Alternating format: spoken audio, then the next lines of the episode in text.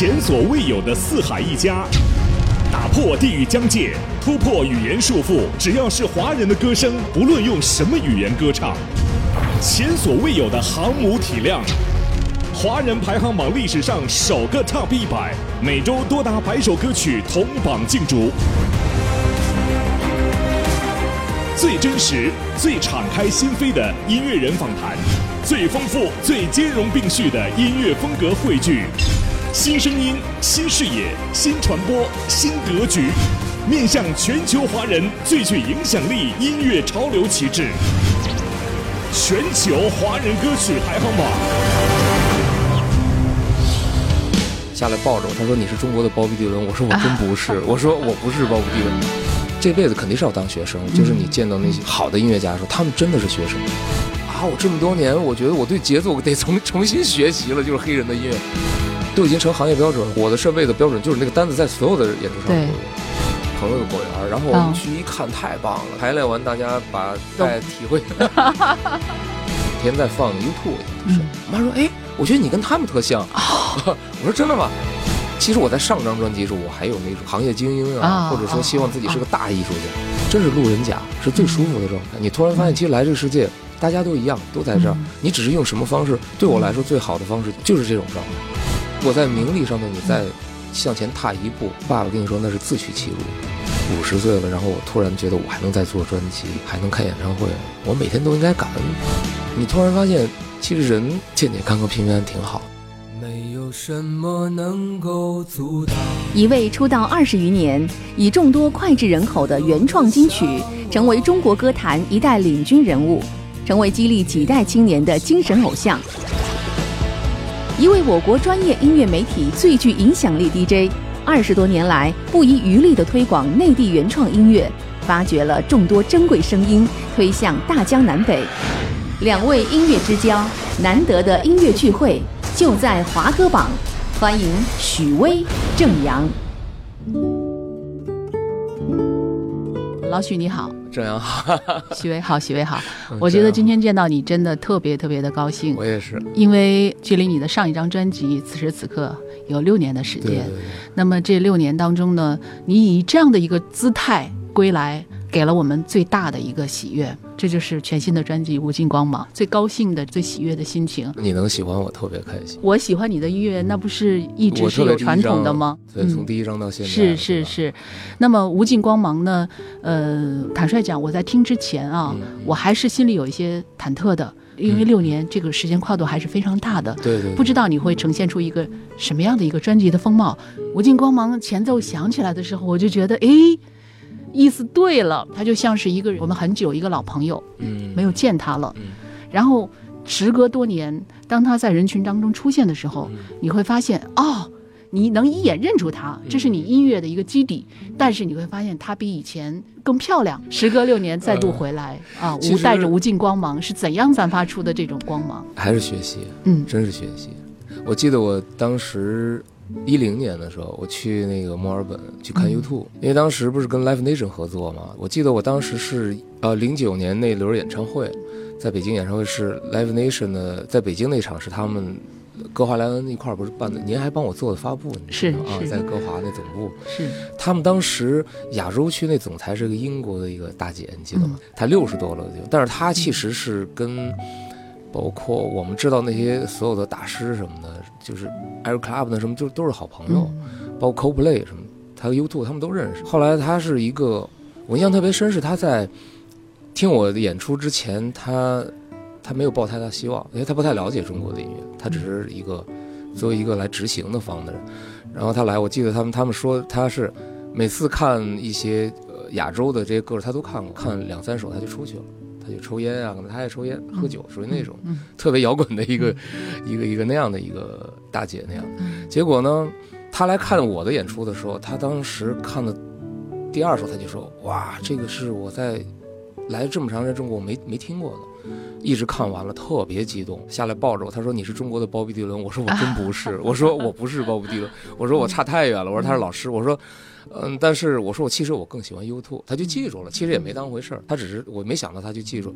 后来我们第二场在上海演的时候就特别火爆，他把他上海能在中国的所有的朋友都叫来，就是他的各个国家的朋友。后来庆功宴他过来抱我，我印象特别深，他说我一定要请你看场 U2 演唱会。我说啊，那太感谢你。结果果真是一零年 U2 在澳大利亚演出。他就专门说你要去吗？他说那边专门有人接待，你可以去后台参观。我特别激动，我说啊，我太喜欢，我喜欢他们那么多年。后来我就决定去了，后来就去了。我连看了两场，先不说 U2，就说在 U2 之前是他有暖场嘉宾，黄昏的时候就是开场，啊，特别逗，他请的是一个，请的是 JZ，JZ 和侃爷 Kanye West 是他他们俩那时候已经也很大牌哇，就是然后那个乐队是后来我才知道那是 The Roots，就是一个美国的特别棒的乐队，是，然后。我印象特别深是，全场十万人全部在跳舞，就那节奏一起来，我也跟着一直在蹦。我觉得啊，我这么多年，我觉得我对节奏得重重新学习了。就是黑人的音乐，对，那么大的魅力现场，就是我突然一下那一刻觉得，我说不行，我得回去重新学习。醍醐灌顶的感觉。对，就是你知道之前我写执着的时候，是因为听 B B King，听那些老的 blues 音乐，突然有天你开始弹这种音乐，说它像一扇门一样被打开了，你会创作了。你内心流淌出旋律了，你自己都想不到。说，哎，我怎么会有这种感觉？我自己即兴能去哼唱旋律，是布鲁斯打开的我。后来我就写第一首就执着，但是后来慢慢听的音乐就多了，包括我们在西安组飞乐队，希望自己能成为枪炮玫瑰那样的乐队。后来听的瓦呢，包括英式的摇滚乐，后来有在别处。真正我去接触到黑人音乐的时候，我觉得其实我的律动方面，其实中国整个的这个行业对律动认识并不足，包括我们怎么去认识节奏是。呃，我最近碰到我，我们的原来百代的一个同事，他是去伦敦学了五年的，就是文化产业什么，就是他学的是那类的东西。但是他说，连他们的课老师都在讲节奏 groove，就是西方人其实特别注重。对，是。但是我们他说中国人发现中国人不太注重，中中国喜欢好听的旋律，对对对对，歌词要好。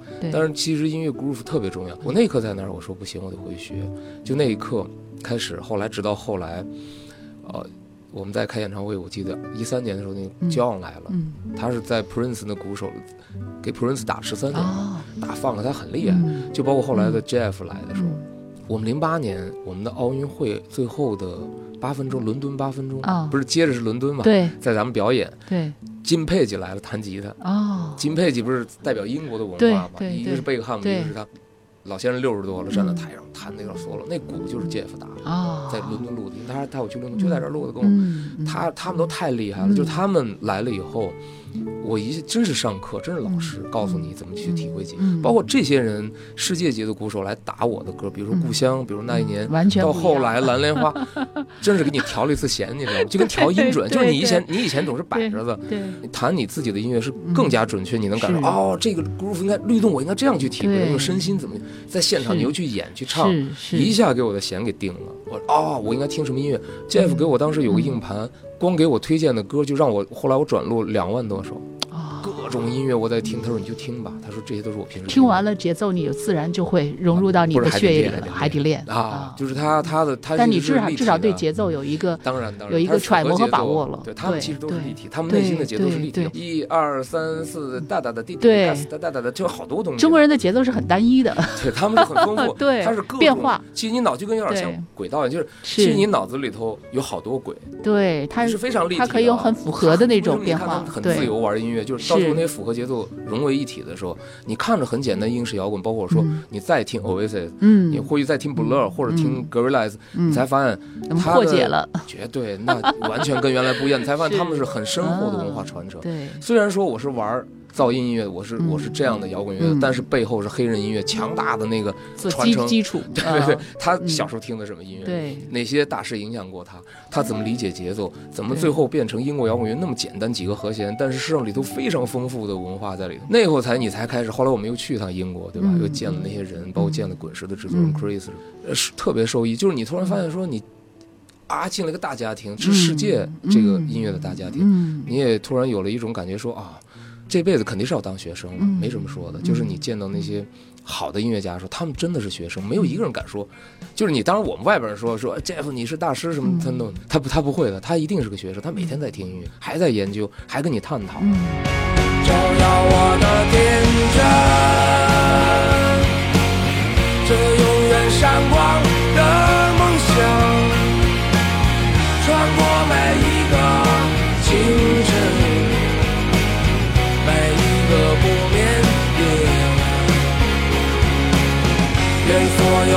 装傻。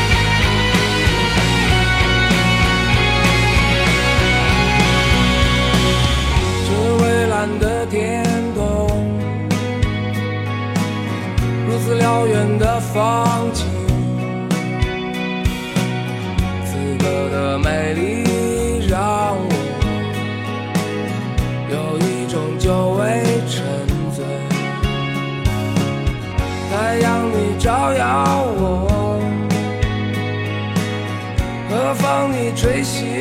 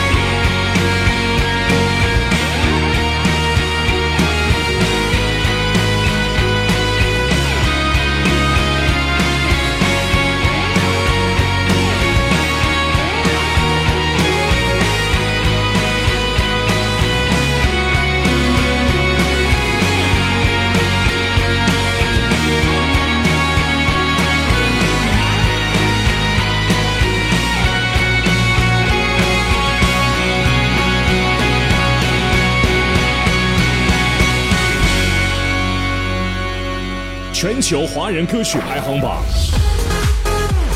欢迎继续收听，这里是全球华人歌曲排行榜。这一张专辑给我一个很直观的感受，就是你的音乐性变得比以前、比你之前的六张专辑都更加的丰富。就是整个那个音乐的色彩，包括编曲，还有包括整个的一个呈现，都是以前甚至是以前没有尝试过的。比如说，我记得像《春海》这首歌里，前奏加入了钢琴的 solo，这是你以前的歌曲里没有去涉猎过的。还有像《远航》，呃，间奏和尾奏里面有这种小号的这种 solo。这张专辑呈现了以前，呃，虽然旋律和律动这种节奏还是你的。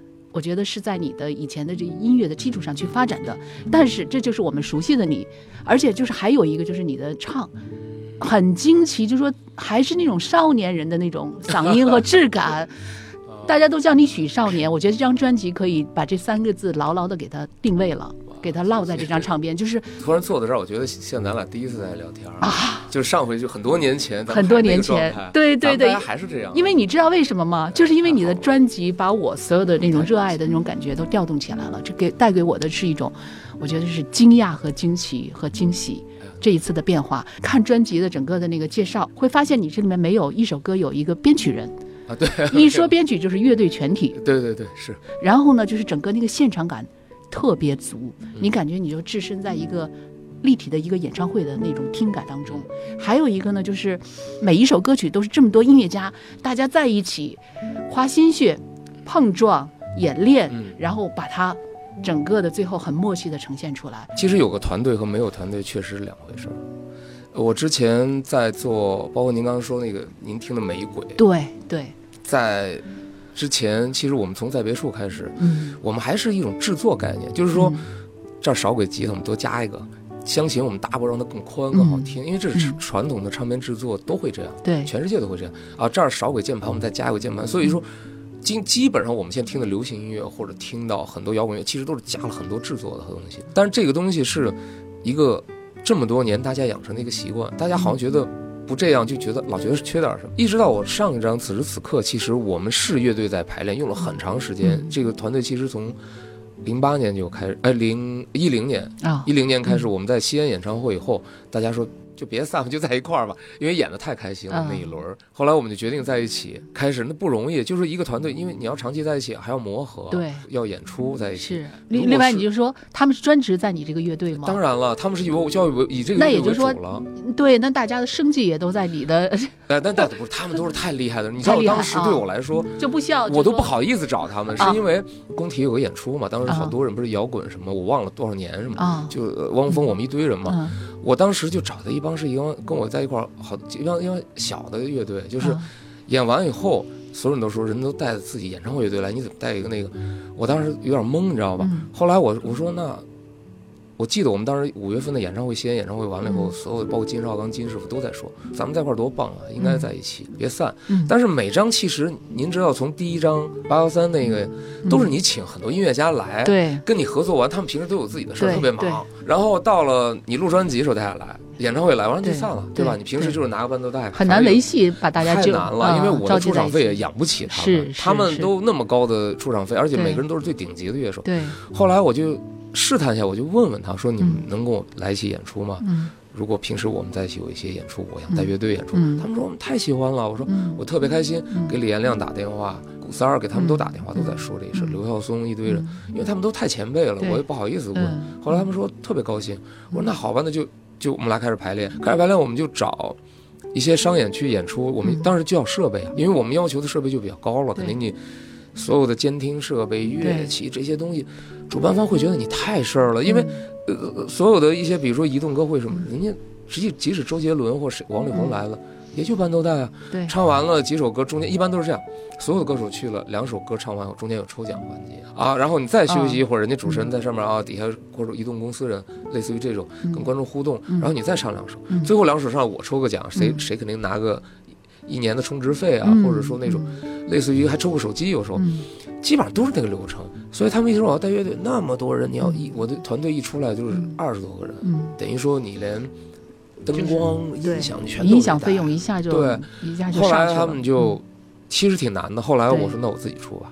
你知道后来这之前那些所有的周边全是我自己带，我从北京集装箱过去的。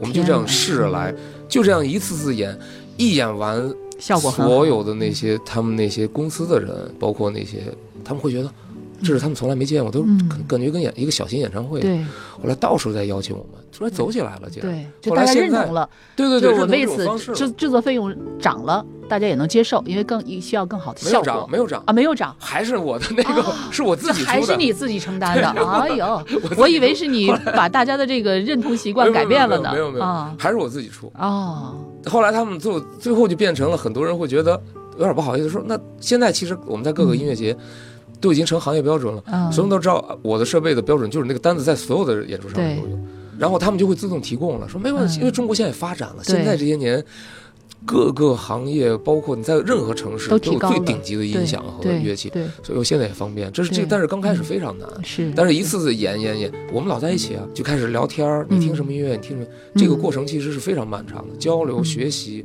这个就过程大家真正的要融走到一起，融到一起。其实一一直到上章，我们还在用叠加的方式在做。哦。到了这一章嗯，我们就在聊，我说嗯，其实我也听了很多音乐，我说我还是喜欢每次听爵士乐或者听古典乐的时候，比如四重奏那种，嗯，你会听到每一个声部嗯。那种情感的流动，你会觉得特别在你面前呀。是，我说我还是想做成每人就一轨吧，咱们就跟现场一样，咱们这样录一张，咱们不要说谁也别多加，嗯。你有再多想法，你就给我融到你这一轨里。李延亮说。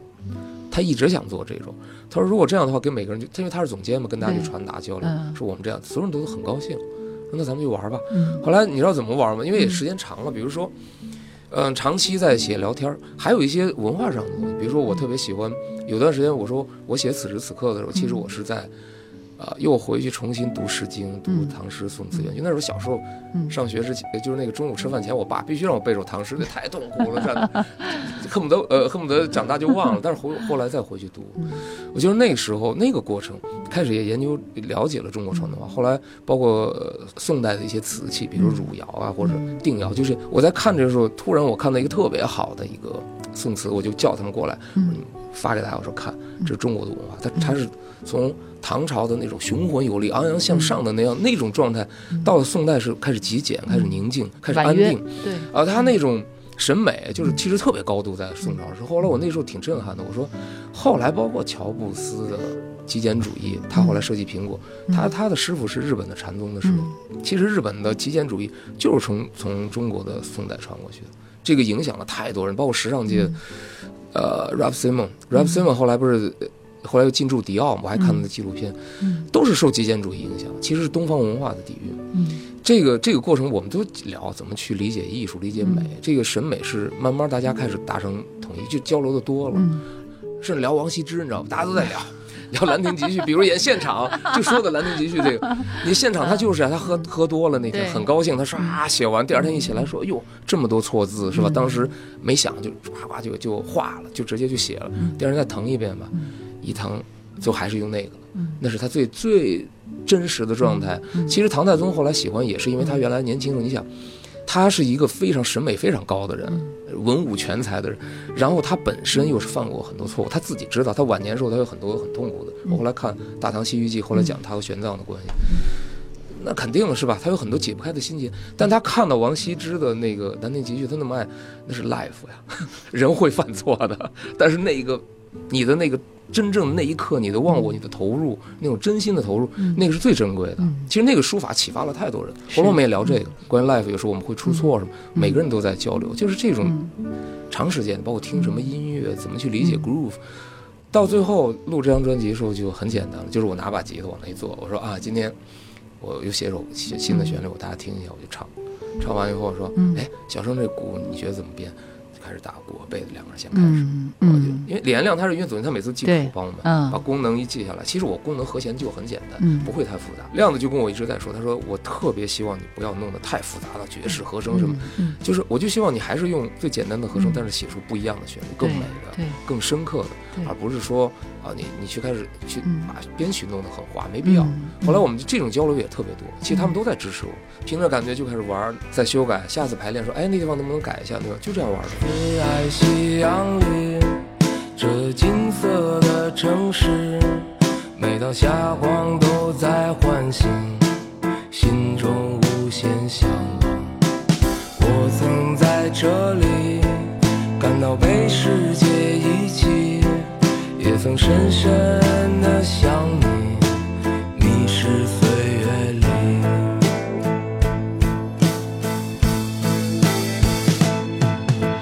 即使在我平静的时候，忧伤依然掠过心底。只有在我想你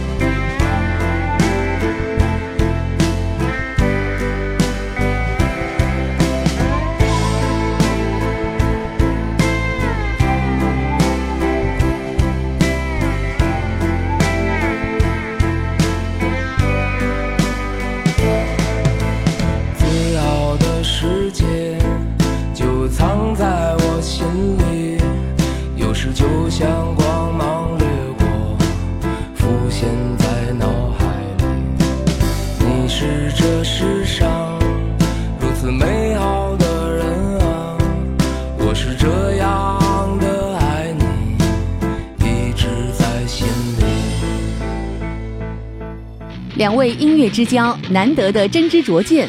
华歌榜，许巍、郑阳对谈音乐人生，欢迎继续收听。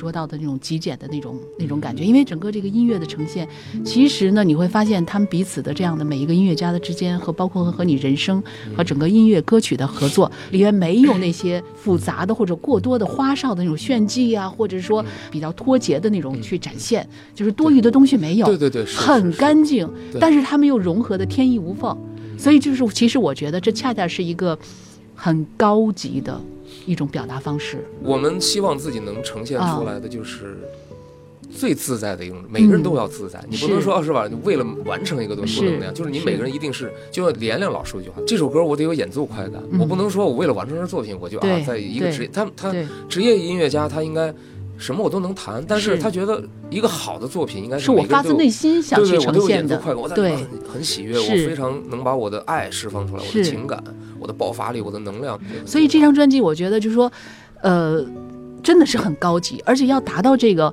我甚至觉得它有不可复制性。它不是说像之前的那种，呃，每一首歌我们去找一个制作人，然后编曲编好了以后呢，比如用到谁去演奏，我们把这个去发给大家都录好，给我汇汇总，我最后在电脑上去 mix 对一下，对吧？这是一个现在普遍的一个传统的生产方式。对，但是这个是可以复制的，但是你这个没有办法复制，就是你们自在的，像一个自己营造了一个世外桃源一般的这样的一个空间。后来我们录音棚也是这样，然后是一朋友的果园，然后我哦们去一看，太棒了，它里头种菜可以。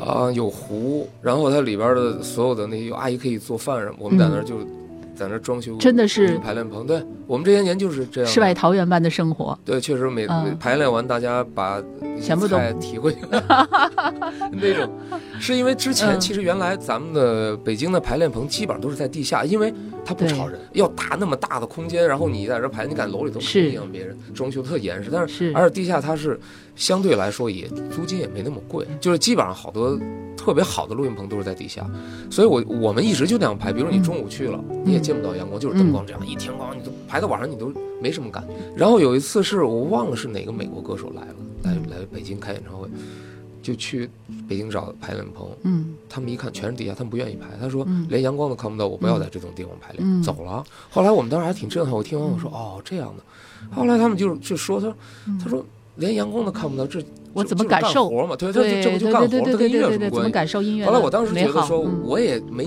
没有那么，就是有时候你跟大环境你就那样了。对，但是我觉得不行，我我我我后来看 Sting 主要是，嗯你觉得他在海边是 那个房子，我一看那那个太奢侈了。他在那个先早上起来在海海边上铺一个那个地毯在那练瑜伽，嗯练完瑜伽以后，早上起来啊跑完步洗完澡，然后开始乐队在一个海边的别墅里开始排练。我当时都看傻了，我说 我说他们都那样生活。对后来当然我们达不到那么，但是至少我们能。能自己找一个地方，后来找着这个果园还不错。后来我们就开始装修，我们开始把乐队在这儿了，确实很幸福。每次，而且我们花园里种的花什么的，每次我排练谁去种谁去种有阿姨啊，在啊那有阿姨有园丁我们专门对对，就哦给他发工资嘛。哦他来帮你，我说我嗯们来排练，他来做饭，嗯然后嗯帮我们，他还种菜，他特别喜欢种菜，哦弄这些东西，养花，嗯嗯养鸭子，特别逗。就是后来我们在那儿排练，每次去都觉得特幸福，就是你去那阳光来晒进来，然后嗯喝口茶，然后待一会儿，然后开始排。所以这个外边儿有时候鸟在那飞什么，就对对对特别的开心。中间休息的时候就在那湖边儿开始晒太阳，就是它给你带来的是，确实是不一样哎。对是慢慢的你也开始觉得它和音乐、音乐和生活就是一体的。所以在这张专辑当中，我觉得就是首先到今天，大家都是出单曲嘛，现在都是一个单曲时代，本身能出十张专十首歌的一张专辑，这就已经是一个有仪式感的事情了。但是你把这个仪式感做到一个更高的一个高度，就是整个的每一首歌曲的呈现的方式是这么多音乐家在一起，然后大家去共同去。认同一种歌曲的产生的方式，然后每一个人都是其中的一个编曲的一份子，对，把大家对音乐的理解对于这种音乐的这种对于生活的这种感受的热爱，还有就是调动出每一个演奏家他们自己最大的心底的那种赤诚的东西，奉献到这首歌曲。最重要的是，每一个人每一个乐器的属性都不一样，然后大家还能最后完美的融合成一首很完美的这样的一个歌曲。我觉得在内地的或者在华语的唱片当中，这是。我目前经历到的这过往几十年当中，我认为这是一个非常非常高的高度，这张唱片的一个呈现。这样说真是对我太大的鼓励了，但是是发自内心的。而且你这六年其实没有做别的事情，都在确实是 就做一个音乐的这样的一个。去学习，然后去和生活的这种去体会，所以呢，让这张专辑，我觉得这种无尽光芒这张专辑的出现，它不是一个偶然的。刚才听你说这些东西，我觉得那就是为什么能达到这样的一个高度，这就是这六年的一个蜕变和累积。嗯啊，那这一次呢，就是我特别想提到有些歌曲，像《春海》，嗯，以前的音乐是没有这种风格、是这种样貌的，确实是钢琴的这个前奏也是我进来拿钢。琴写的，对。啊，对，我原来拿吉他创作你一直都是拿吉他创作嘛，所以带来音乐上一个很，确实是一个很大的变化。而且这首歌曲，我觉得包括它后面的尾奏的设计，加入那种小号，嗯我觉得小号是一种很神奇的乐器，它会给你带来一种既有力量，但是又很那种温暖，嗯还有一种很明亮的那种光明的一种前景的一种营造。所以呢，也是要请你介绍一下，给我留下了很深刻印象的一个歌曲，像《春海》。嗯，对，这嗯个是，首先是音乐上啊，就说，对，呃，拿钢琴创作这是一个，还有一个有小号，是因为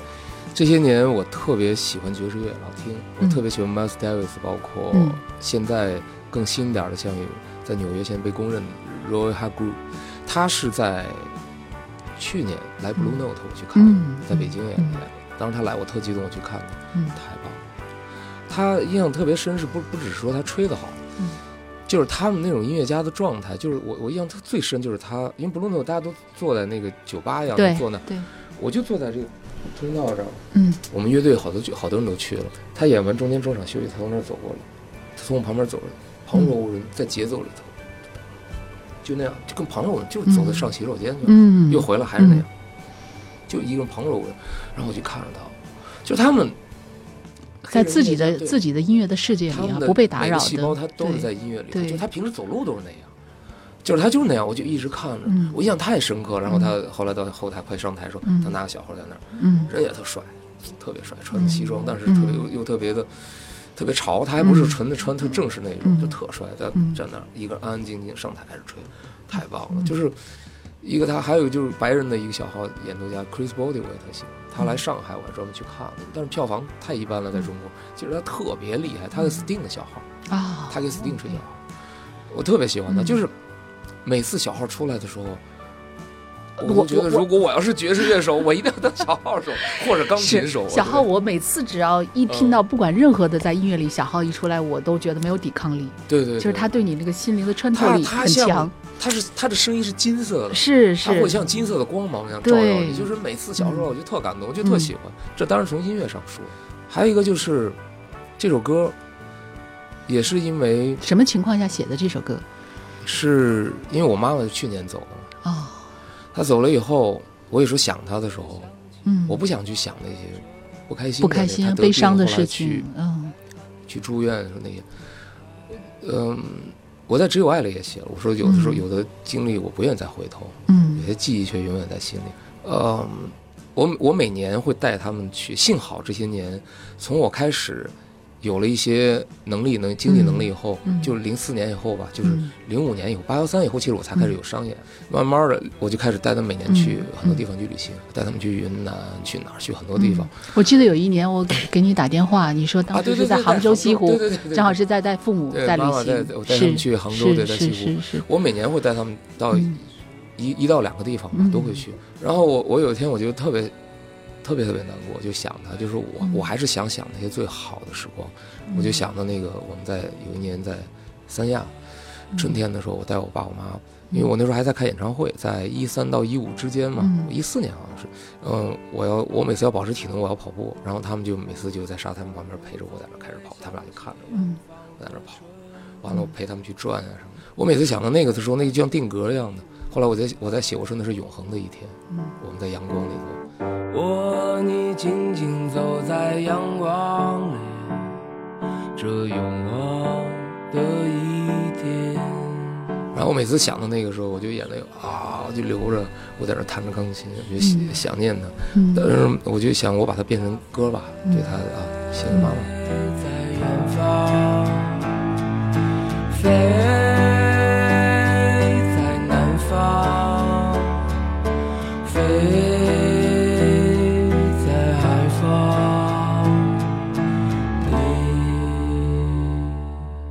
妈妈也是生病，生病后来那走的，时候走你在，得很好，你陪在身边？吗？当时我不在，我弟弟在。我当时是，有演出还是？对我刚下飞机，刚到北京，我弟弟说、哦不行了，然后我就赶快订票，一大早最早的班机回西安。嗯嗯，等于是这个亲人的这个离世，嗯其实我不知道你现在的整个这个状态是不是已经呃，能够。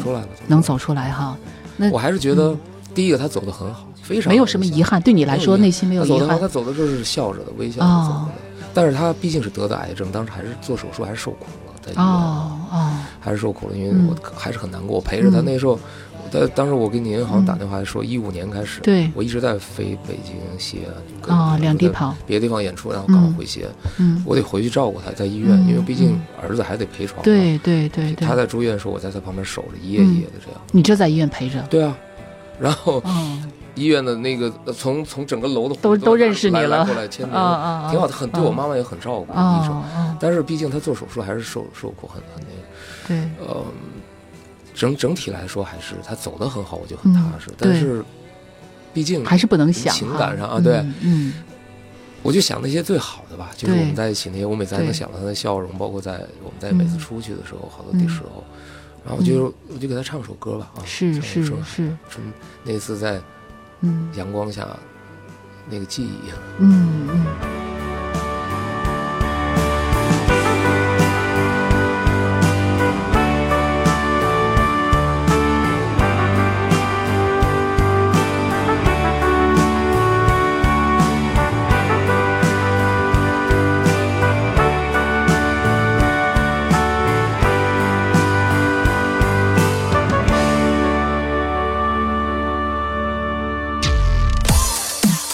您现在正在收听的是全球华人歌曲排行榜。对于你做摇滚乐这件事情，妈妈我妈直支持吗？那她能理从小解吗？对我，她倒不是别的，我有次问过她，我说妈，嗯你听我的歌吗？你或者你喜欢吗？嗯因为我有一天在放 YouTube，我印象特深。嗯我妈说：“哎，我觉得你跟他们特像。我说：“真的吗？”她说：“对，我觉得你跟他们特像。”我说：“对，这是我最喜欢的后来 CoPlay 什么的，啊她就她她觉得她喜欢。啊，后来，嗯，我问过他，他说你唱什么都行，就是她属于那种。他就无条件的支持。对对对，啊我爸不行，我爸是特别特别特别呃不知道你在唱。什么是吗？也不是，嗯，他第一章听不了，在别墅听不了，嗯我爸就觉得哎呀他接受不了。但第二章他听故乡的时候，他他说他特别感动啊啊，他从第二《时光漫步》是他最喜欢的。啊，到了上章，我爸也觉得你有首歌不是还是献给他的吗？礼物你记得吗嗯，沉默的高原哦 那首歌对啊，那爸爸有会喜欢那首歌吗？呃喜欢我爸爸，嗯我爸爸属于。其实年轻人是文青嘛，我啊我当时特别硬的时候，我还偷看，我小时候看他还写诗呢，我还偷看，挺逗的。所以你还是深得遗传啊，他们两个人的啊。那还有一首歌我印象也很深，就是《远航》。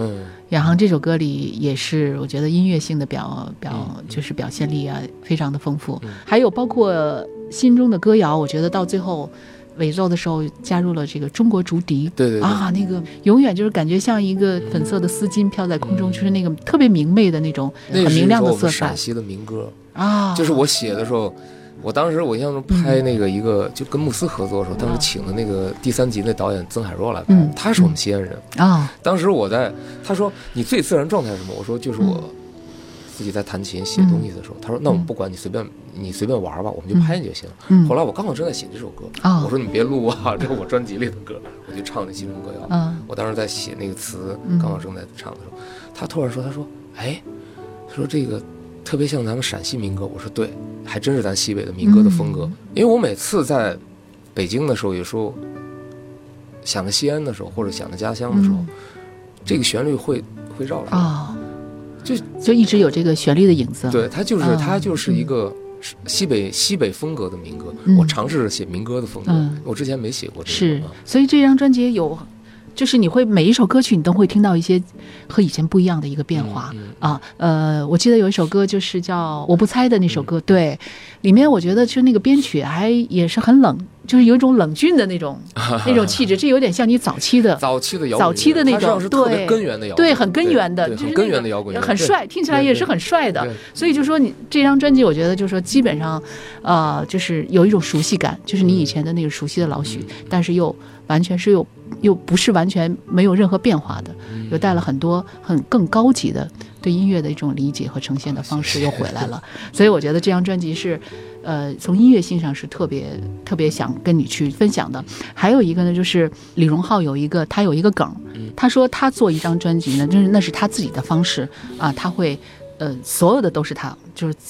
吉他、贝斯、鼓，完了最后编，最后到和、到制作、到混音都是他。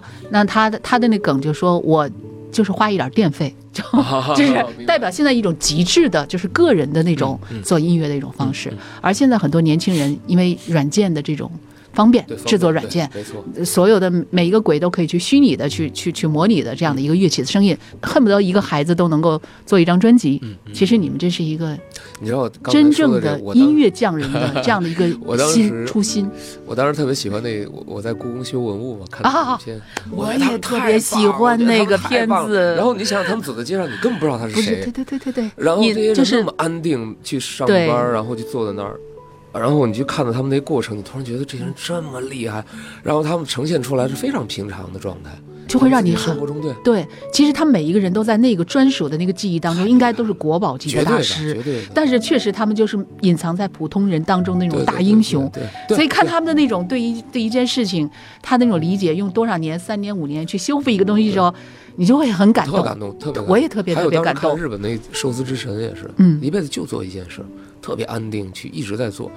就其实这些年我看了好多这个，包括景德镇那些、嗯那些艺术家，就嗯其实也是大艺术家，是，特别厉害。我印象特别深是画那个瓷瓶的瓶口，因为他们的工艺都是从开始烧制到每一个工工艺到都有一个人在做。嗯他们这个团队也是团队，然后他在画那个瓶口，印象特别深。嗯后来人家那个采访他问他说：“您觉得你花了多少年了？”他说：“四十年。”他说：“啊，你就在一直做这件？”他说：“对，他爸传给他，就爷爷开始，就他有家传的。”嗯他说：“那你现在？”他说：“哎呦，刚开始找不着感觉。”他说：“我现在四十年了，嗯，找着找到一些感觉了。”我一听都四十年，我说：“不是，我就说那些人，你能看到好多特别优秀、特别厉害的人，但是他们其实在生活中每个人都是特普通。”是是，然后我真没开玩笑，我说我是从时光漫步，我印象特别深。那个时候，我似乎明白了一点未来的自己对一些不太清晰，就是说，嗯，之前摇滚青年对吧？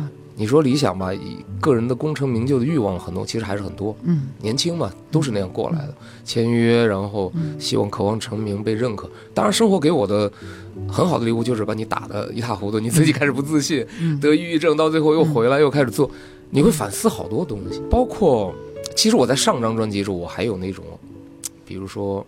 没想明白的。没有，就是嗯。还有那种行业精英啊，啊或者说希望自己是个啊大艺术家，啊，哦。或者比如写《空谷幽兰》，嗯我觉得就是嗯你要勇攀艺术高峰，嗯甚至我用你要追求一种极致的极致对对对。啊，我用一年嗯，我哪怕写，我要写出来一个嗯。特别我认为名留青史。对对对对，就还有 真有那种。嗯，当然你你自己以为你没有，或者觉得说嗯。啊，我我早都不想这些，嗯。但是上还是有，一次一次通过这六年的时间，我说慢慢的，我就说真是路人甲是最舒服的状态。你突然发现，其实来这个世界，大家都一样，都在这儿，嗯。你只是用什么方式，对我来说最好的方式就是就是这种状态。我前几天还在跟连连我们吃饭时还在说这，一直在说说，我都五十岁了，然后我突然觉得我还能再做专辑，嗯。还能开演唱会，我每天都应该感恩的。我其实特别感恩，嗯，你能我踏踏实实做一件事儿，对，嗯。就是你刚才说的那个，就是做上一张专辑的那种状态哈，包括你能够现在就是像很平常的，就是你没有压力、没有包袱的去把你当时的这种想法去说出来嗯，其实就说明你现在已经通透了。换句话说，就已经想明白了，你已经把自己搁下了，放在地上了，你也已经打开了。对你踏踏实实的吧，就要，因为你知道我在医院，嗯。我妈住院的时候，嗯，我去医院我才知道，因为平时你不太接触那些东西，那么多得病的人家属，各种各样的人，我在那观察，我在那看，那种感觉，其实我我特别不想去医院。就是你才说人活着真苦，是太多你不知道。就是说人这一生能健健康康、平平安安的，对，是多大的福啊！是你那其他那些先别想。如果你每天你的身体不健康，你心情不愉快。给你什么你也不会好，你能好的什么呀？我就说你挣再多钱你怎么样？我觉得那个都不重要了。而且我爸爸其实对我影响还是挺大的，因为我们俩虽然说我三十岁以后才跟他去对话，但是也也说的很少。其实也那十年就是到了我四十多岁的时候，我印象特别深，是我做一零年了吧？那时候我都四十二了。我我印象特别深，是我做完西安演唱会，然后有一天我们俩打电话，我跟我说隔每个礼拜跟家里要打电话嘛，有时候我在外边演出什么，报个平安什么。我爸爸有一天突然跟我说：“他说啊，我觉得你现在挺好的，你像你现在养活自己够了吧？”我说：“呃，是是是。”他说：“这个你如果你还想像你跟我说的那样，你那么想做想做艺术啊，你想当个艺术家，我说，我觉得你现在应该把你所有的精力用在你的专业上，就是你的在作品上的精益求精。如果在名利上头你再向前踏一步，爸爸跟你说那是自取其辱。”我印象特别深，我爸说完，我当时愣了半天，我就把电话挂了。以后我在那想半天，嗯，后来我关键时刻给你一个所有，后来我还真听他的了。虽然小时候我特反叛，但他说的太对了，对啊，说太对后来就就后来我就是这样的，就照这个做了。慢慢就开始，再一个自己也读了很多这方面，包括历史啊，看的。你突然发现，其实人健健康康、平平安安挺好。我不在，也不徘徊。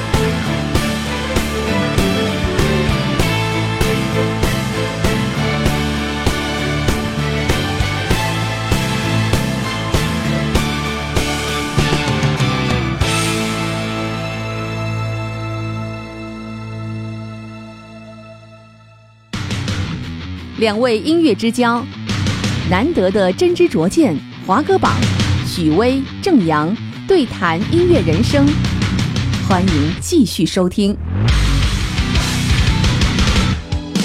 觉得我能后来能脱离抑郁症啊？我说，其实我突然觉得，也许是老天爷的一个礼物。有一个东西是一直没有变，我永远都觉得前面有更好的事情要发生。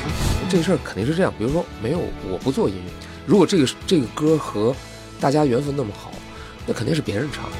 是不是你其实挺幸福的？我想当音乐家，确实是内心的理想。其实，在现代音乐里头，groove 是排第一位的，甚至超过旋律。最难搞的、最把歌节目弄得特别无趣的，就是你朴树还有老狼，我 我都没了。你不适合，你自己又没有太大兴趣，你是为了什么？你要挣钱吗？还是你要干嘛？嗯，我过得我至少生活挺好的。我们去逛外滩嘛，我印象特别深，在上海演唱会。没人认识你吗？我说我已经习惯了，没有人说。他不不可能啊。后来我说，我们中国太大了，十几亿人。我说你知道吗？我只能这样说。后来他们跟他说说，可能很少上电视。什么能够阻挡一位出道二十余年，以众多脍炙人口的原创金曲，成为中国歌坛一代领军人物，成为激励几代青年的精神偶像。一位我国专业音乐媒体最具影响力 DJ，二十多年来不遗余力地推广内地原创音乐，发掘了众多珍贵声音，推向大江南北。两位音乐之交，难得的音乐聚会，就在华歌榜。欢迎许巍、郑阳。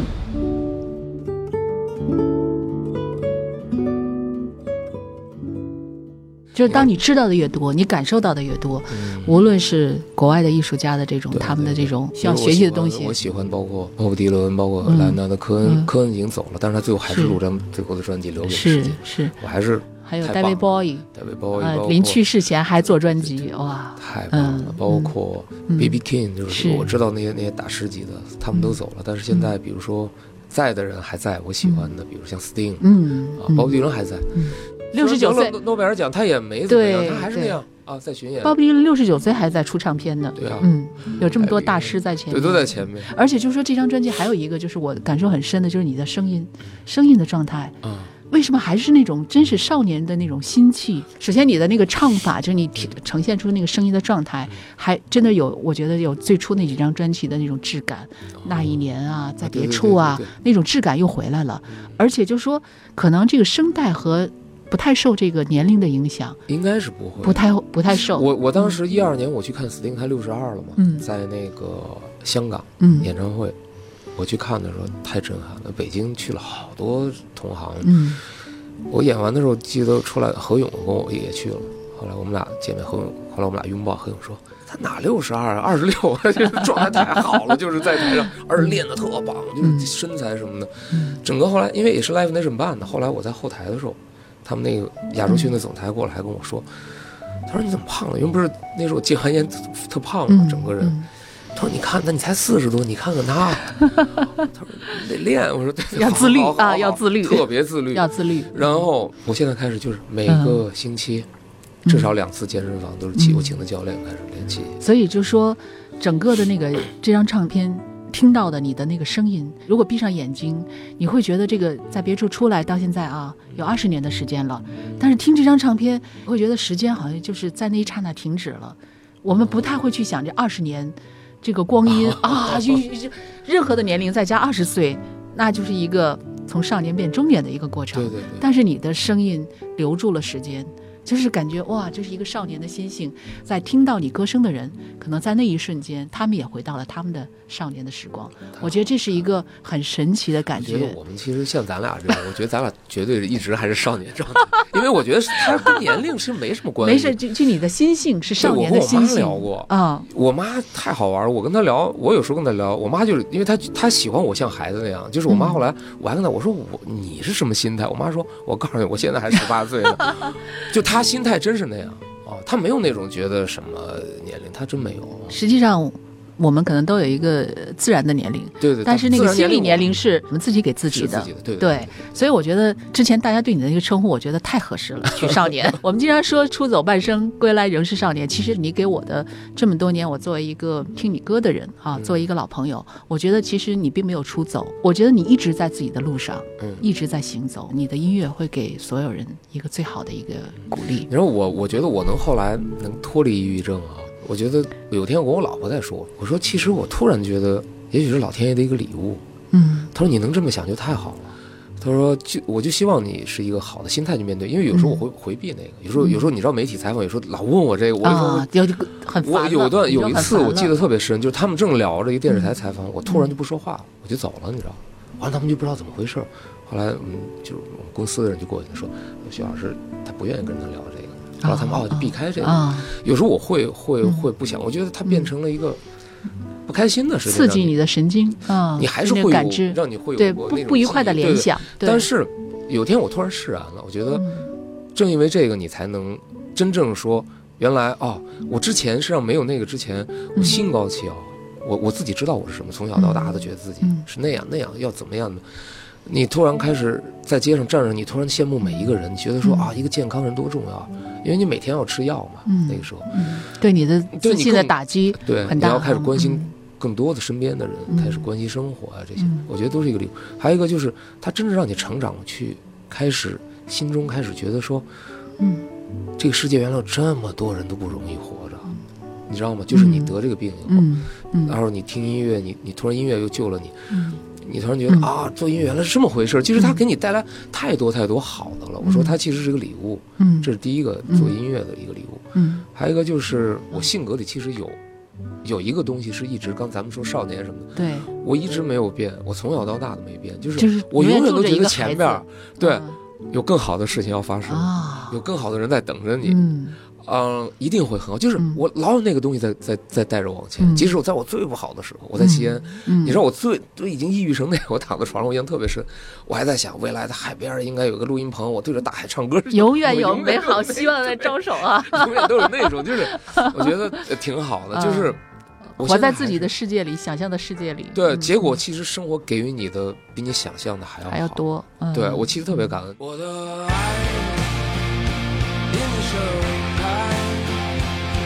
在寒冬还是春天，只有爱为你盛开，不管在今生还是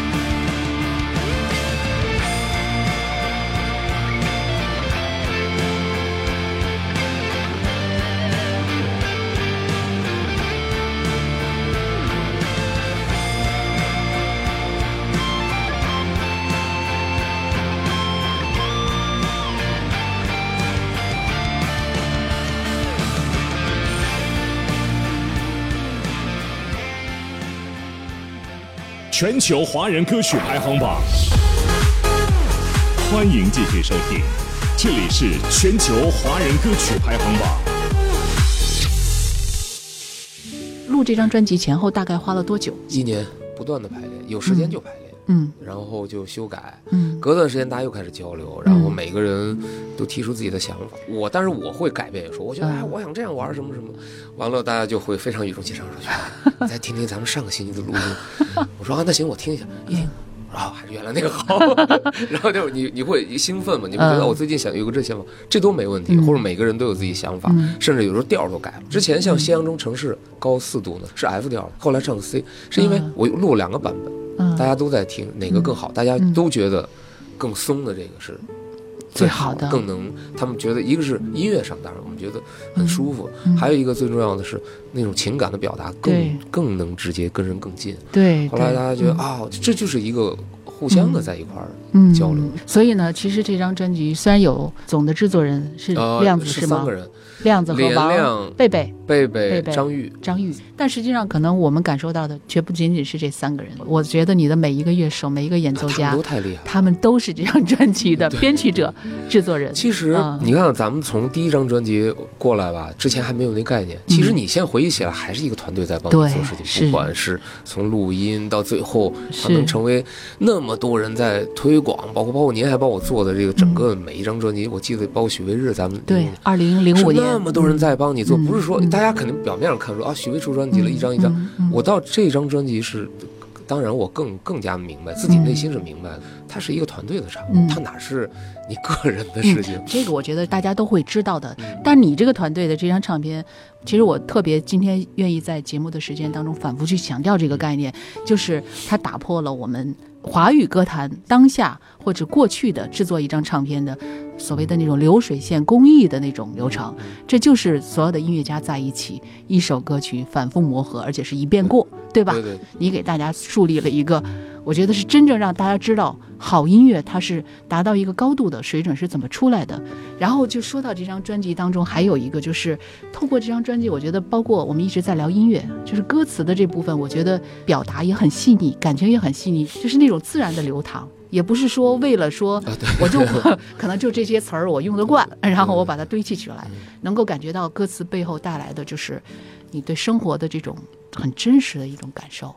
之前嗯。特别，我觉得每张专辑都歌词太较劲了，因为嗯，歌词和音乐的结合是另外一回事。比如说你纯写歌词，它和音乐不结合的时候，对，唱不出来。那那。你肯定写很快，比如你写诗歌写什么，你写一堆，但是它要和音乐每个音符融在唱的时候，发音，它那个语境，同样表达一个含义，怎么能去那么好的去完美结合，其实是非常难的。是，然后一直这么多年都是，包括特别上一张，上一张你想我再往前面最早的写呃歌词写的最慢的一首是《蓝莲花》嘛，虽然那么几句，但是其实写了半年嘛，嗯。就一直就是老觉得不合适不合适不合适，直到后来呃终于写完了，嗯跟那个音乐融合的呃我觉得还可以。后来到了上张那个此时此刻的时候，嗯写那个空谷幽兰的时候，那真是一年，睡觉都睡不好。说突然还在想，还是不对。那个，而且那个那个语境，咱们现在没人有那种用文言文那样的，咱们没那个语境，环境也没有。你你完全是自己又去重重新读嗯宋词，读读唐诗，甚至又开始读人物传记，就各种嗯你要表达那个。就特别难，我觉得嗯对我来说，但是那时候又有一种老想，我就对你还有沉浸在那个想当大艺术家什么，还有那种东西，你沉浸在那个追气氛里出不对来了，你自己在嗯追那个东西你想追一个艺术境界，对，但是事实上这张我全放下，因为有那个了。我说我再也不要那样写词了。我说肯定那个那个也许是你必经的阶段，但是我我再不要那样。嗯，我突然觉得我还是要，就是正常表达你生活的想表达的就行。对我不要成为一个什么了。对，这张专辑每一首歌曲就有，就真是感觉像一个老朋友，很诚恳的坐在这儿，对对对，兄弟这么多年了我是怎么看这件事儿的，就是像一种诉说的那种感觉。哦 就是很很很诚恳，但是确实很温暖，很有力量。我觉得这也是从曲到歌词到编曲，就是所有的都是在变了，但是是一个更更美好的改变。我觉得还是杂念太多，真的真的真的。纯现在慢慢的才嗯发现，其实就是更简单了，就是嗯没没有没有那么多杂念了，嗯就是在飞机上也好，还是在火车，在在任何地方有感觉就就开始记下，也没有那么、那么漫长了。比如一首歌嗯最长最长也就不到一个月。我记得我当时看那个保罗·麦卡特尼的采访，嗯后来人问他写披头士的歌那些怎么写的，他说很多时候其实。那个歌好像本来就存在在宇宙里，就是它本来就在，只是你在寻找它。通过你写这个歌手，其实这这这个艺术品是度化了你，嗯艺术家是被作品度化的。嗯如如果这个作品存在的话嗯，不是你创造什么。嗯啊，我觉得我特别感动，是因为嗯我不敢说，因为我觉得好像是，比如我写一个，我为什么写那么慢 嗯？你睡觉你睡不着，是因为你你已经写出来了，嗯不对。就像这个题标准答案不是这个，你知道在隐隐在你潜意识里头，你知道它在那儿，它应该是什么样，你嗯。你不知道具体是什么，但你知道不对。现在。虽然你写出来还是不对，嗯，然后就改一个字一个字，就是嗯。那种就一定要找到它，啊，找寻找的过他程就说他说有一个有点像焦虑个的过程。交作业，像像填空游戏，嗯，就是你在找，捉迷藏。对对对，他确实，后来我看我，我说哦，原来他大师都这样说了。嗯，前辈披头士太伟大了，就是。是，我看啊、我心里才就觉得确实有点那种感觉，所以现在就更放松了。我知道那歌在哪儿，而且这种感觉这几年越来越强烈。我当时跟我们张玉，这次不是张玉是新的团员，嗯他特别有才华，他是谢天笑乐队的音乐总监，哦，呃，后来也加入我们团队，跟我们一块儿工作。嗯然后后来有一天他问我，他说每次我们演出，他发现蓝莲花只要你一一一唱，全场就大合唱，就是。他说为什么那么多人喜欢这个歌？他说你当时写的时候，我说我还真是有天想了想这事儿，我说这事儿肯定是这样，比如说没有我不做音乐，如果这个这个歌和大家缘分那么好，那肯定是别人唱，老天爷就把它给别人对这个灵感。对对，我觉得就我觉得是这么回事儿。后来他说嗯：“哦，这么回事儿。”我说：“真的，真的。”我说：“如果是这样的话，我突然对做音乐这件事就特别敬畏。嗯你突然觉得说，我既然我还能唱歌，嗯还有这么好的音乐让我来唱出来，那我就好好的把自己，首先，比如说，嗯呃，你想完成一个事情，你要从嗯从呃甲地到乙地，比如说你要你要跑去保持最好的，你要把这个事儿完成，那你要把你的身体练好，嗯你得有最好的状态迎接这个。比如说，嗯我就说音乐上也是，你要不断的学习，嗯你有你的你的你的各个方面素质在提升提升，有一天等灵感来的时候，你能很好的完成它，把它抓住它，对对对，和把它相遇把它嗯给做出来，对，觉得就是这样。在发出脚下的路，心中那自由的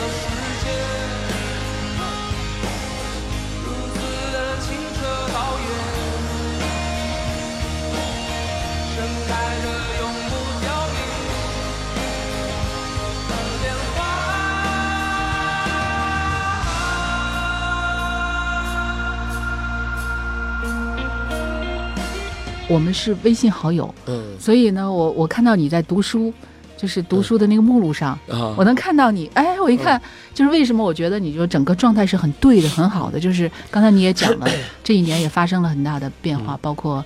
呃，妈妈的这样的一个经历，对对对。让你这个医院的一些特殊的经历给到你，可能就是也有不断的外界的一些吸收，所以呢，我觉得就是说你整个是这是现在是你最好的状态，你就是很把自己低到尘埃里，但是呢，路人甲其实挺幸福的，也不是真的真的，因为我之前还哎老百姓不对，嗯，艺术家不对，就是还 或者 你是你是音乐家，我想当音乐家，确实是内心的理想。就是我和我身边的人，我老教他们都是音乐家，我是从来不会说这是我的理想。嗯然后我也看到黄公望的那个《富春山居图》之后嗯，我当时挺震撼，是我才知道他五十五十岁才开始学画，到了七十岁他已经成了非常棒的大师级了，到了八十岁画出了《富富春嗯山居图》。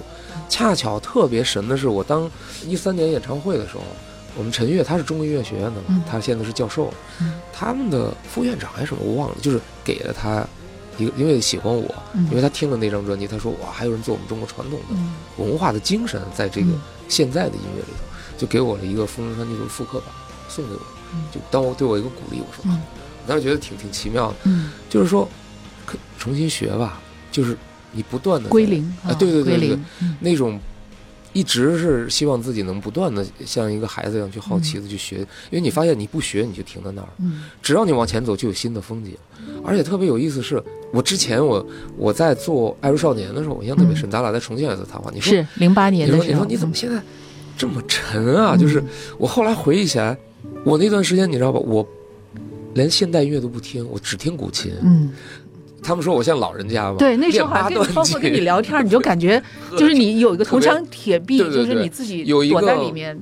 就特别形而上，每天嗯想的全是那个。对对对对对啊，特别形而上，就跟别人没法对话。你知道那次跟你聊完天之后，我很沮丧，啊，真的吗？对，很沮丧，就是说哎我为什么就是感觉就是没有跟你有有共鸣？因为我确实啊特别出事，而且我完全就是也不听现在的什么新闻，嗯也不干，什么都不干，嗯，就完全就是喝茶、爬山，对对对对对对对对对，就他们说我像老人家吧，然后就读所有的唐诗宋词嗯元曲，然后看中国的儒释道的经典，就是那个传统的，包括研究中国的文化这些，就沉迷在里边。你把自己放回到两千年以啊对对，前的有点像那世界里，种状态。然后他就像老天爷给你安排，就是嗯突然从上张专辑完成以后，嗯，完全就我就不想那就而且我现在这些年喜欢潮流、啊。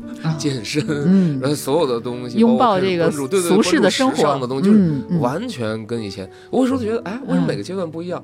我我我觉得他就是这样，那就好好感恩自然而然的啊自然而然的，太好了，让你能够体会到不同的这种感受在里面。所以我那天一看，我说啊，在看蔡澜，我太喜欢他了。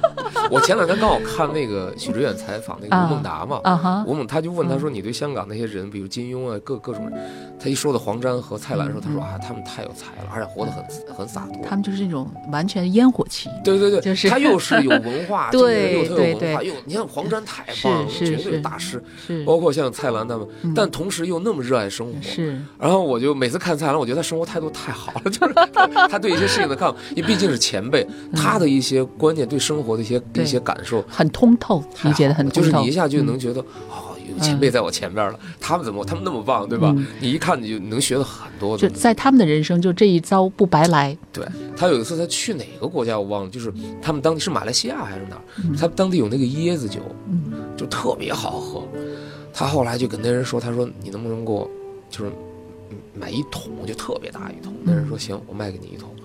然后他说他就喝多了嘛，他说他特又香那酒，他就让他把那酒一直运到酒店，嗯运去了以后直接帮他倒到那个浴缸里头，然后他泡进去。我当时看我说我都看傻了，就是他们的生活里不设置边界，对，也不设置说其实他们是条条框框。他们是文化人，文化人。其实是知识，其实香港的知识分子，没错没错。但是他们很随性，就是他是那种顶级的性情性情中人，一切都是我们也说，他说嗯。他们太有才华，而且嗯。活得很通透，就是嗯。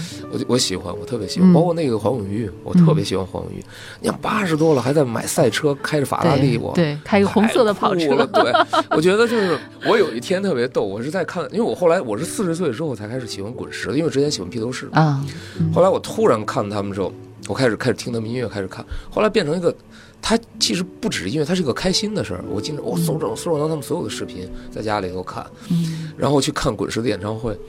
后来有一天，我突然跟我身边说：“我说我可不要活成到最后年龄大了以后，真跟混职称似的，人觉得你什么德高望重的艺术家，我可不要成为那种。”我说我真不要。那是活给别人看的。对，那个那个嗯。太失败了。对我来说，我觉得我我希望我是一个七十岁的时候再当摇滚巨星吧。嗯。我觉得那种才才好玩，才酷，就是你还特别时尚，然后特别健康，嗯。保持健身，包括那个王德顺，嗯你记得吧？他嗯，走那个时时装秀的，我知道，就那个老人，嗯，他现在八十多了健身身材很好，对我知道他。我就看他，我就说嗯。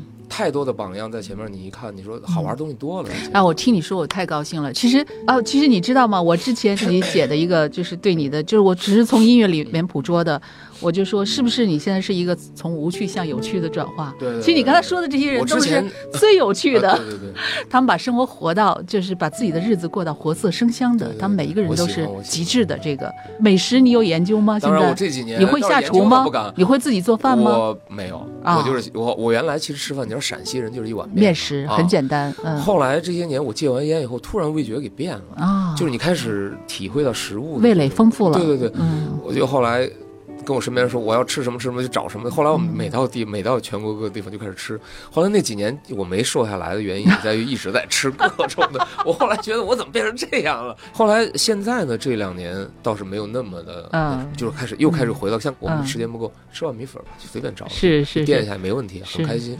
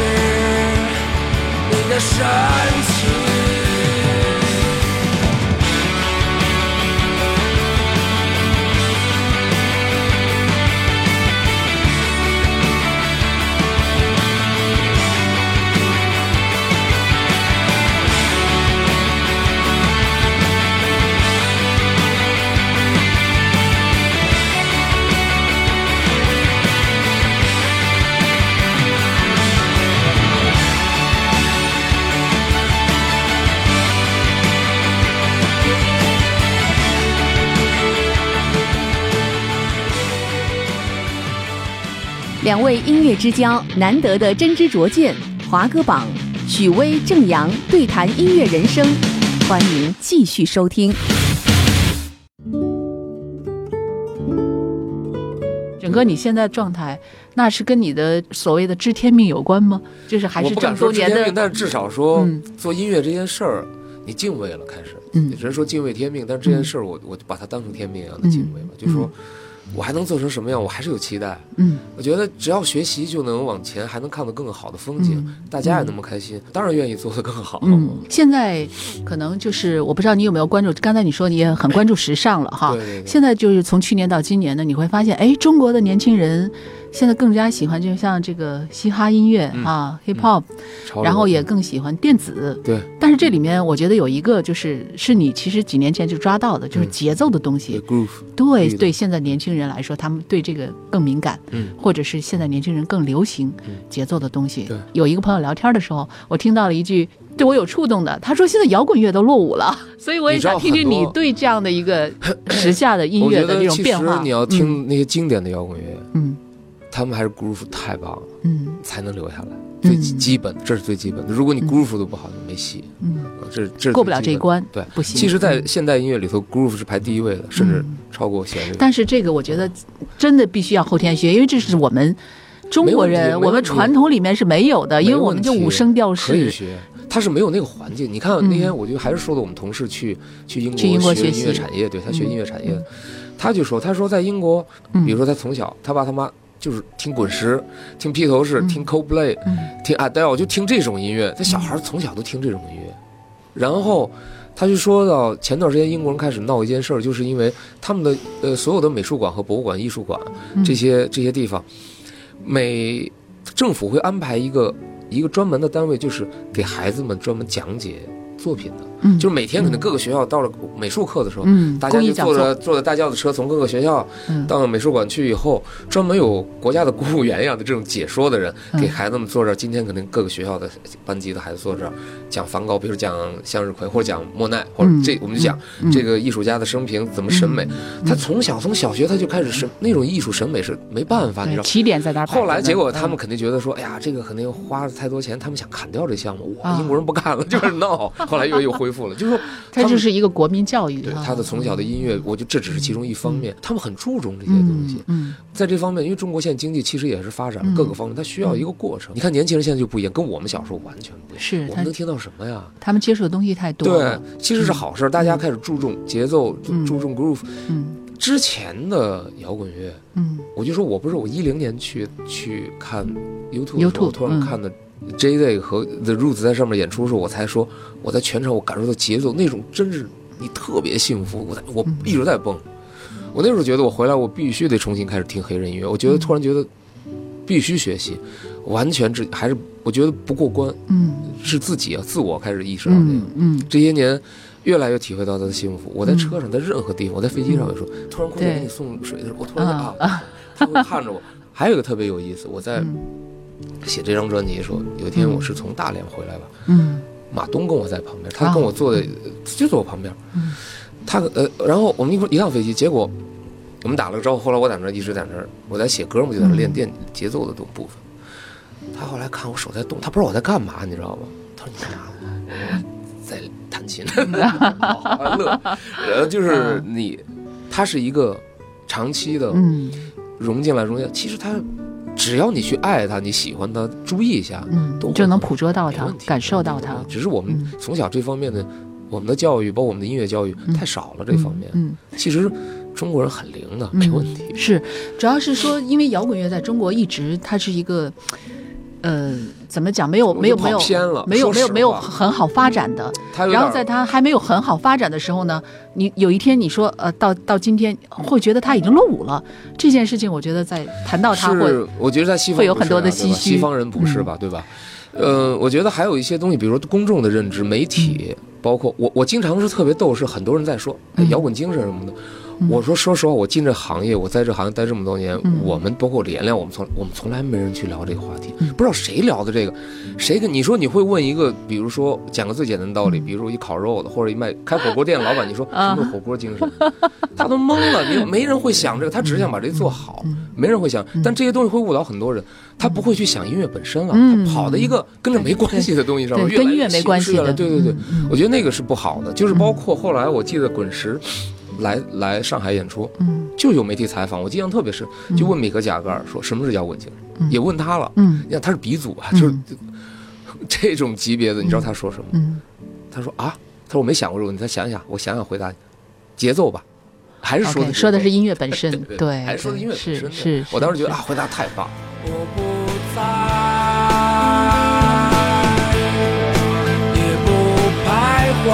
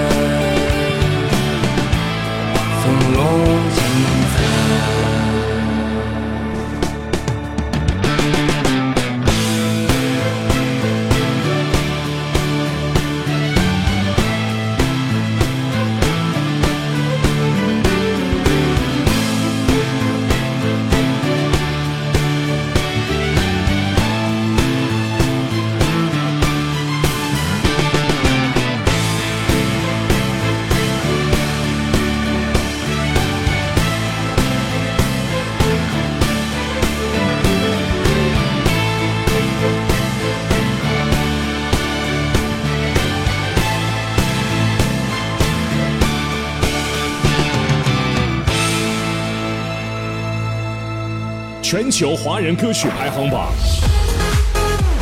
欢迎继续收听，这里是全球华人歌曲排行榜。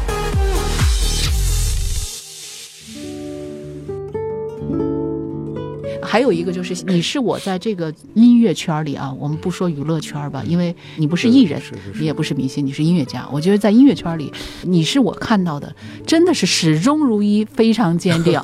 就是我把这件事情想得很明白，然后我并不是说有的人可能就是我都理解每一个人的去参加的话都有他自己的当然自己的想法，我觉得大家都是尊重和理解的。但是可能也也也也也有的是会跟条件变化，那就是说我拒绝是因为出场费不够高，嗯，等到足够高的时候，我可能就不拒绝了。但是我觉得这件事情在你这儿好像跟这个费用没有任何关系，没有关系，没有关呃系，就是比如说拿一个支票放说你许巍你填吧，你也不会去我填。不。会不会，对，就是这件事情这种坚定和认知，倒这倒不是认知是是首先我自己对这我自己件事情还是有了解，就是说我再怎么样，我知道我我自己肯定不行，嗯就是我自己根本没法去适应那种环境，就是我自己是知道的。嗯然后说实话，我对这些东西，首先你要做一件事，你得你得有兴趣吧，嗯我真没兴趣。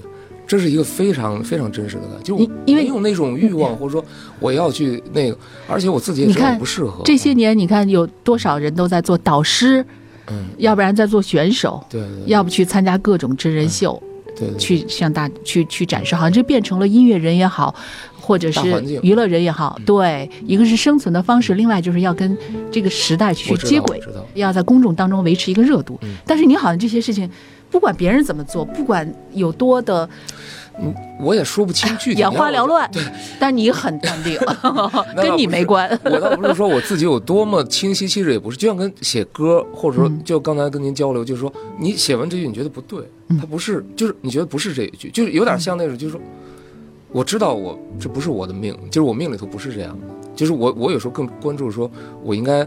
呃，怎么样才是我自己？是真正我自己该做的事情。大部分人我觉得都是很难守住到最后的那个，我倒没有那种各种我倒还不是守，根本都我都从来没想过守。我一开始我就知道我肯定不行，因为我也参加过一些之前，比如说我进唱片公司的时候，嗯，也做宣传，你记得就是嗯全国的到处跑，也上一些综艺节目。是我每次下综艺以后，我整个人是颓的。我太知道我自己了，我整个人就拧了，嗯就不对。嗯后来有一次我是上上汪涵的那个节目，其实汪涵对我特别好，我其实我们俩特别好。我每次见他，我还他说你读什么书呢？我说我读那个梁漱溟的那个嗯那个这个世界会好。他说你送我一本，我说好好好，我我老忘。后来我终于好还是做这件事，就是说嗯他对我特别好，他也在跟我说，他说你你你怎么回事？你你也不健身，我有段时间有点胖。他还说，他说你看谭咏麟五十多岁在球场上踢整场什么的，就他。但是我上完他们的节目以后，好像音乐不断吧，还有那那时候做，他们导演下来请我吃饭，我印象特别深。他说：“你知道吗？那么多歌手来我们节目，最难搞的、最把歌节目弄得特别无趣的，就是你、朴树还有老狼。”我一听，我都颓了。真的，他们会说，我说啊。他说那个，我说哦，我后来知道，因为那是我的作为一个歌手，你要去宣传嘛。嗯，但是那些节目你上完以后，你自己知道说，不快乐是吧？而且我特傻，我在上面就变呆了，就他啊完全不是说你站在台上唱歌时候你在音乐那个状态，就我就变呆了。然后一个这个，还有《快乐大本营》我也上过，何炅他们也对我特别好，就是说您您不用做游戏，你来唱歌就行。嗯我就唱个歌，就好多后来很多人后来就索性就知道说我肯定不是，后来我们公司都觉得说算了，别勉强了再别上了，嗯因为你知道你在那就变变傻了，人整个就呆住了。我自己知道，这我有体验过嗯。还有一个后来当这些节目再出来的时候，我只是偶尔看一看。其实我也会，我不是特别多关心，我只是偶尔看一眼。嗯确实我没没有太大的兴趣，说我觉得这个怎么，因为我关心的是那些另外的东西。因为前些年我比较舒适，对，是那那嗯那么一个。我生活在，你想我连现代，我连我喜欢的摇滚乐都不听，我就就是听古琴，嗯，把自己对对，隔离出出来了，隔离出来了没有关系，对对，我在嗯自己的嗯一个状态。你把这个时代抛弃了，已经，哎，不敢不敢不敢这样说。就是我，我是过了那种那样的一个生活，嗯然后我再回来喜欢时尚潮流，喜欢这些东西也没问题。嗯我买琴，我喜欢买琴，我现在几十把琴，嗯我买的全是好琴。我我所有挣钱就开始买琴，我喜欢吉他什么的。别人买车，你买琴，对对啊对，全是好琴，我特别高兴。我一想到我的琴，我就特别开心。嗯就是关注点不一样，然后还有一个就是我印象特深，我是看莱昂纳德·科恩的传记，特别逗。他突然有一天人电视台找他去，说有一个节目，也是讲音乐的什么的，嗯说让他去做这个主持人。他说他想了想说好，他答应了，你知道，他就决定去。嗯人都快开播了，他突然说他不去了。他把人给忽悠了，人家整个都电视台都急了，说你怎么能这样呢？说你得给我个解释，你为什么跟我们答应，后来你又不来了？嗯他说上帝不让我去，你知道吗？他他只是找个理由，但是让他肯定我能知道，他肯定觉得哎呦肯定不适合，他就跑了。嗯，但我觉得这种对我来说，我就不能干这种不靠谱的事儿，嗯因为不能让别人开这天窗，当然不能了呀嗯。我当然我我是知道我自己想想明白，说你不适合，你自己又没有太大兴趣，你是为了什么？你要挣钱吗？还是你要干嘛？嗯我过得我我我必须要过成那样吧，就是我至少说现在我至少生活挺好的，啊有基本的生活保障。对对对对，基本生活保障，然后。嗯主要的是，我说这种路人甲的状态，他真的特别帮助我去能沉下来，去嗯专注在一个领域里头。就像你嗯去看那些故宫修文物，我看到他们嗯，我更坚定了。我说看到他们，我才知道说，嗯，就得这样活着，嗯真的就是那样的。就是你说哦，你想把这些人做好像他们一样，内心得多平静啊！每天就是老百姓的日子，你去感受生活。因为我现在走街上，很多人不认识我，因为你太少在对，在公众里面去露你知道那面了。Jeff 才嗯逗呢，他跟我在一起，因为他来中国时候，别人告诉他说，这个摇滚这个歌手啊，嗯在中国是属于非常棒的，就是他的演唱会你要来嘛，他一看我的视频什么的，嗯听我的音乐，他很喜欢来了，嗯然后他去参加我演唱会。啊，全场的大合唱的，他觉得啊，是在英国也是应该是一线的歌手，嗯很很好的。嗯结果他跟我去，我们去逛外滩嘛，我印象特别深。我带他上海演唱会，我就带他啊，简单音乐节对，有一年我们去的时候，完了晚上再说，他就一直看我，他说不对啊、他说没人认识你吗？我我说没有啊，我说我已经习惯了，没有人说。他说不不可能啊。完了，他后来跟那个翻译说，他说嗯这是我当时来英从英国来中国来，他们你们说那个人吗？嗯他他在中国没什么人认识他，他就是他们会他会觉得很奇怪，但是不对啊，他演唱会怎么那么火爆？嗯就是嗯他就问我，他说他很困惑，他说在英国如果是这样的一个演唱会的级别，嗯和那么多人对你的那种音就是一个乐一看就是高度的热爱，对他，说不可能你在街上走着没人，我说确实没有。嗯后来我说。我们中国太大了，十几亿人。我说你知道吗？我只能这样说，他就乐。嗯后来他们跟他说说肯定不上，很少很很少上电视。有一种本能，将你在我的心中悄然唤醒。有一些渴望，在我心底也渐渐的苏醒，给我生命的甘美，给我绝望和忧伤。让我在这无常的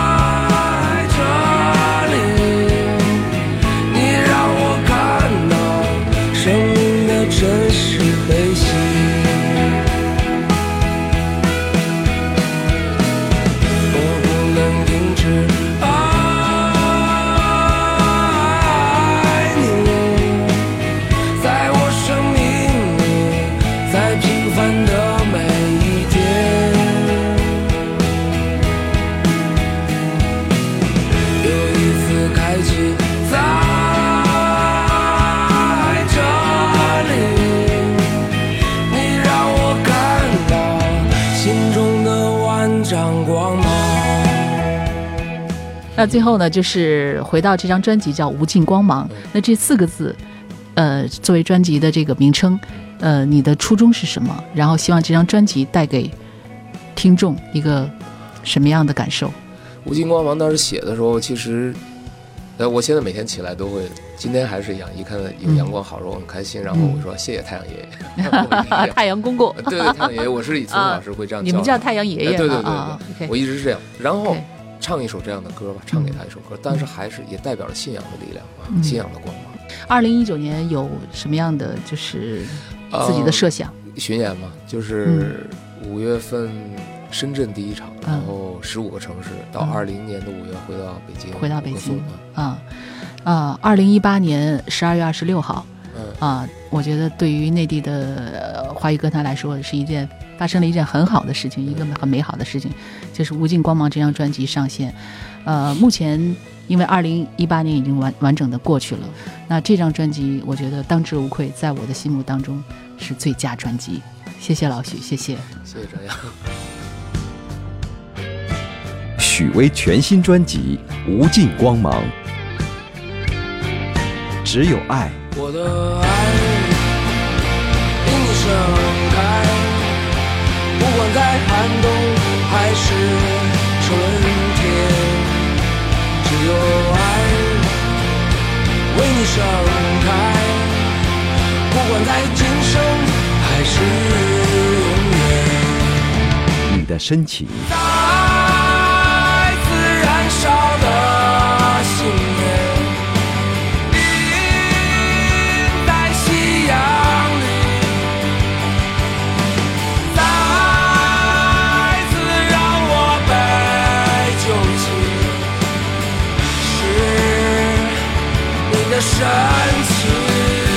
为了告别的聚会，我曾经以为，在我生命里相聚会一直到明天。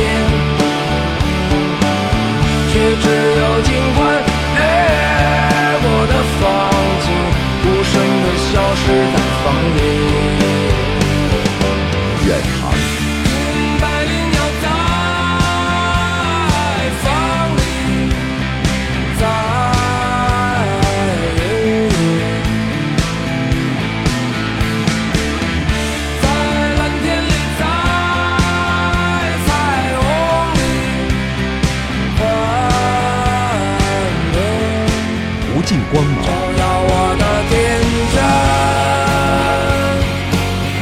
这永远闪光的梦想，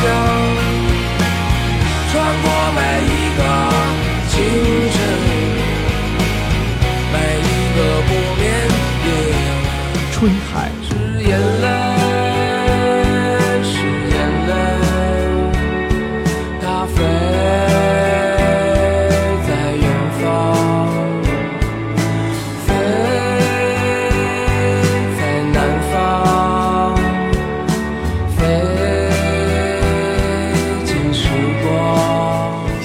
歌谣。你是我在这人世里真爱的希望和温暖，我却不知如何对你唱这首心中的歌谣。在这里，我不能停止